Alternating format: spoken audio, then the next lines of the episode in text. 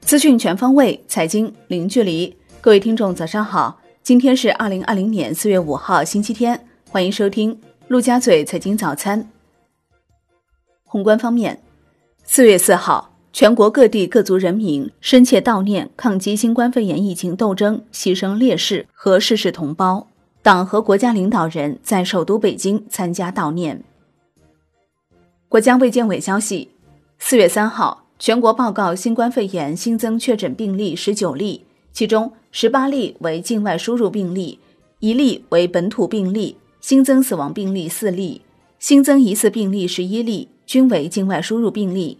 四月三号，全国新增报告新冠肺炎无症状感染者六十四例，其中境外输入无症状感染者二十六例，尚在医学观察无症状感染者一千零三十例，其中境外输入二百三十九例。国家卫健委消息，全国本土现有确诊病例降至九百例以下，无本土现有病例。湖北除武汉外，连续三十天无本土新增。据经济观察报报道，数位地方财政人士表示，第三批专项债额度还未下达，但是项目已经申报完毕。最新的消息是，上报的第三批项目国家发改委层面审核完毕，已经下到省发改委层面。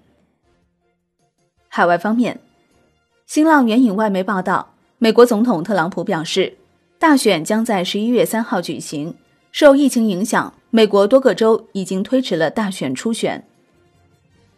据美国约翰斯霍普金斯大学实时统计数据显示，截至北京时间四号十五时左右，法国新冠肺炎确诊病例增至八万三千零二十九例，位列全球第五，死亡病例六千五百二十例。确诊数字出现跳跃性增长，是因为纳入了此前没有计算在内的疗养院数据，约一点八七万例。四月四号，日本国内新增新冠肺炎病例二百三十例，累计确诊三千三百六十例，其中东京新增一百一十八例新冠肺炎确诊病例，这是东京首次单日确诊人数超过一百人。澳大利亚新增一百九十八例新冠肺炎确诊病例，累计确诊病例达五千五百四十八例。印度新增六百零一例新冠肺炎确诊病例，创该国单日最高增幅。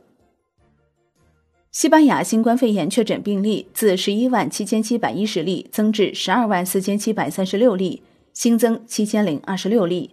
死亡病例从一万零九百三十五例升至一万一千七百四十四例。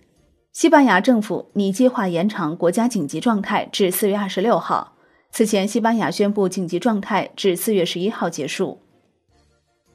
伊朗新增新冠肺炎确诊病例两千五百六十例，累计确诊五万五千七百四十三例，新增死亡一百五十八例，累计死亡三千四百五十二例。拉美地区卫生部门公布新冠疫情数据显示，拉美地区累计确诊病例数已逼近三万例，其中巴西、智利和厄瓜多尔等国确诊病例较多。商品方面，俄罗斯总统普京表示。俄罗斯主张全球能源市场长期稳定，主张加强协作，与能源伙伴达成石油减产协议，缩减石油产量。农业农村部表示，三月份巴西大豆进口未受影响，美国大豆进口量预计增加，将继续关注。疫情还在继续蔓延，将会同有关部门密切关注疫情对我国进口大豆的影响。受疫情影响，国际粮食价格确实有所上涨。当前，从全球供应总量来看，不存在短缺问题。目前更多是疫情造成的恐慌性消费，国际对国内粮食市场影响有限。农业农村部表示，我国粮食库存量充足，不必囤积抢购。今年要扩大轮作，减少休耕，稻谷、小麦两大品种粮食面积要继续稳定在八亿亩以上。知情人士表示，若美国加入减产，俄罗斯可减少百分之十的石油产量。债券方面，一季度工行主承销各类债券达四千零三十亿元，其中主承销抗疫相关债券四十只，为发行人募集资金近一千亿元。好的，以上就是今天陆家嘴财经早餐的精华内容，感谢您的收听，我是林欢，我们下期再见喽。